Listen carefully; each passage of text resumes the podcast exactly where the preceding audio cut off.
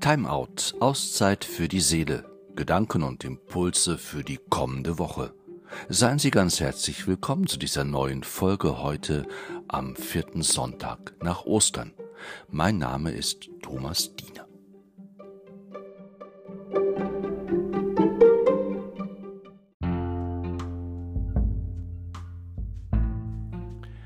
Was suchen wir? Was suchen wir im Leben? Was brauchen wir? Was brauchen wir zum Leben? Ich meine wirklich und tatsächlich. Ich möchte, dass einer mit mir geht, der das Leben kennt, der mich versteht, der mich zu allen Zeiten kann geleiten. Ich möchte, dass einer mit mir geht, der auch in schweren zu mir steht, der in den dunklen Stunden mir verbunden. Ich möchte, dass einer mit mir geht.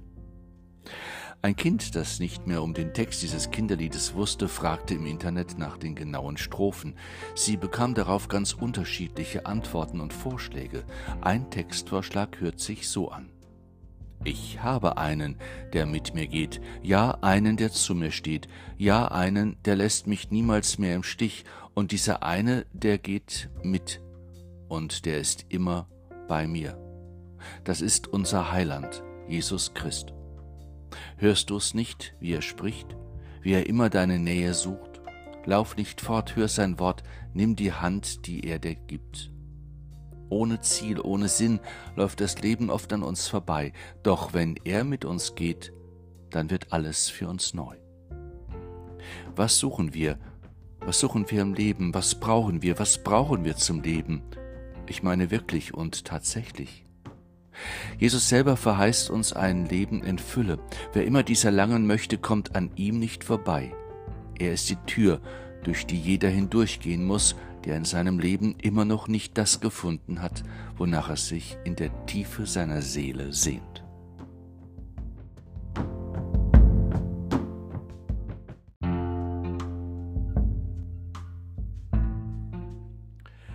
Leben in Fülle das hört sich gut an, das klingt verlockend, danach sehnt sich mein Herz. Leben in Fülle, das bedeutet Leben in Einklang mit mir selber, mit all dem, was mich umgibt, mit der Schöpfung und den anderen Menschen, mit Gott, der ein solches Leben für mich will und mich zu einem solchen Leben einlädt, berufen hat. Leben in Fülle, das bedeutet aber auch Leben in Frieden und Freiheit, Leben mit Hoffnung, geheiltes Leben, Leben in Ganzheit, Leben mit Zukunft. Im ersten Johannesbrief lese ich den Satz, die Liebe Gottes wurde unter uns dadurch offenbart, dass Gott seinen einzigen Sohn in die Welt gesandt hat, damit wir durch ihn leben. Jesus ist der Garant eines Lebens in Fülle. In Jesus hat uns Gott selber ein solches Leben zugesagt und viele, die ihm begegnet sind, durften es bereits erfahren. Blinde, Lahme, Taube, von der Gesellschaft ausgestoßene, Sünder, Suchende, Zweifelnde, verirrte Menschen. Natürlich wissen wir auch um die Momente, in denen Leben in Fülle nicht erfahren wird. Wir wissen um die Dinge, die uns vom Leben abtrennen, die uns schwer zusetzen können, und das Leben in Frage stellen wollen. Das sind Augenblicke, die uns in, an diesem Leben, an der Absicht Gottes, an Gott selber gerne verzweifeln lassen wollen. Sie nehmen uns gefangen, sie schränken uns ein, sie lähmen uns, sie hindern uns, sie stehen uns im Weg, sie machen uns schwermütig. Trauer, Schmerz, Krankheit, Terror, Krieg, Sinnlosigkeit, Weglosigkeit, Einsamkeit, Tod. Sie einfach wegzureden, schön zu reden, würde der Wirklichkeit menschlichen und irdischen Lebens widersprechen, dem eben was Leben ist. Es gibt diese beiden Seiten des Lebens, die helle und die dunkle, die gute und die schlechte. Leben in Fülle und Leben in einer erschreckenden Leere und Öde. Wir bewegen uns immer zwischendrin. Einmal bewegen wir uns mehr auf diese und ein anderes Mal mehr auf die andere Seite zu aber nie gibt es nur das eine oder das andere. Das ist die Wirklichkeit des Lebens, die uns immer wieder zu einer Herausforderung wird und die uns vor die ganz wesentlichen Fragen des Lebens stellt. Zum Beispiel diese, wie gelingt es mir entgegen der Widersprüche des Lebens an ein Leben in Fülle zu glauben und auf es zu hoffen? Wie vermag ich die Zusage Gottes, dass er Leben für mich will und dies in einer unbeschreiblichen und noch nie dagewesenen Fülle in meinem Herzen zu verwurzeln, wurzeln?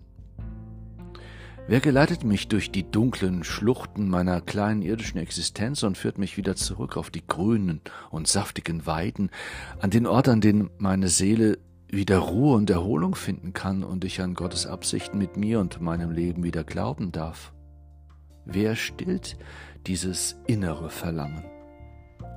Wir bewegen uns mit diesen Fragen mitten in einem Gebet des alten Israels, dem 23. Psalm. Die Antwort gibt der Psalm in einem Bild.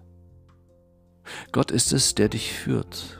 Gott ist es, an dem du dich festhalten darfst. Gott ist es, der dir die Angst nimmt. Gott ist es, der dich an der Hand nimmt und dich deines Weges lenkt. Gott ist treu. Treu wie ein Hirte, gut wie ein Hirte, besorgt wie ein Hirte, sich kümmernd wie ein Hirte, der nur das Beste für seine Schafe will und dem jedes einzelne Schaf gleich wichtig ist. In Jesus selber grenzt er sich von all dem ab, was Leben in Frage stellen will. Auch von denen, die in heutiger Zeit als Hirten der Kirche gelten und dabei sind, immer mehr das Vertrauen, das sie als Hirten genießen sollten, missbrauchen und verspielen. Jesus ist die Tür zu Gott und dem von ihm verheißenen Leben. In ihm distanziert er sich von all dem, was das Leben vernichten und zerstören will. Schuld, Versagen, Krankheit, Mord, Missbrauch. Selbst im Tod schiebt er in der Auferstehung Jesu einen Riegel vor, um im Bild zu bleiben, als guter Hirt ist er bereit, den Menschen durch dessen Sterben und Tod, durch die Dunkelheit der Nacht eben, auf eine lichte Out zu führen, wo der Mensch sein Zuhause finden darf, Leben in Fülle für ewig. Das ist die Hoffnung, die wir mit dem guten Hirten verbinden. Das ist der Glaube, der uns Christen zu eigen ist und dass er Gott unser Sehnen, unseren Durst nach einem Leben in Fülle stillen wird. Es trifft zu, was wir im Lied singen.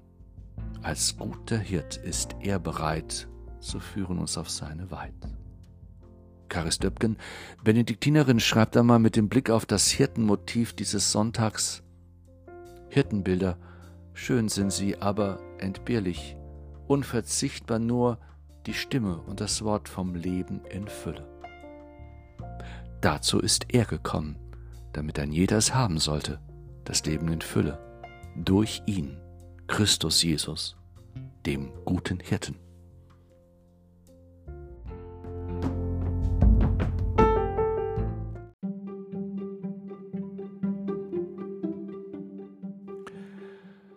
Die Hirten der Kirche haben das Vertrauen, das die Menschen in sie steckten, missbraucht. Die Nachrichten aus der vergangenen Woche, aus den Bistümern Freiburg und Trier, sie gehen mir an die Nieren.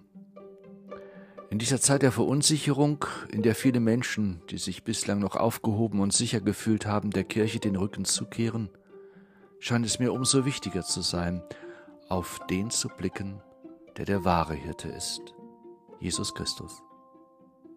Das macht das, was passiert ist, nicht ungeschehen, auf keinen Fall.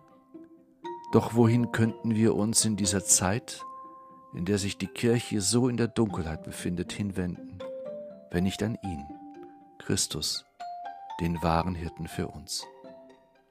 Vergewisserung tut Not, Orientierung ist wichtig, nur wer um die Richtung und den Weg weiß, findet auch wieder ans Licht, hinaus aus dem Dunkel, das den Blick verstellt.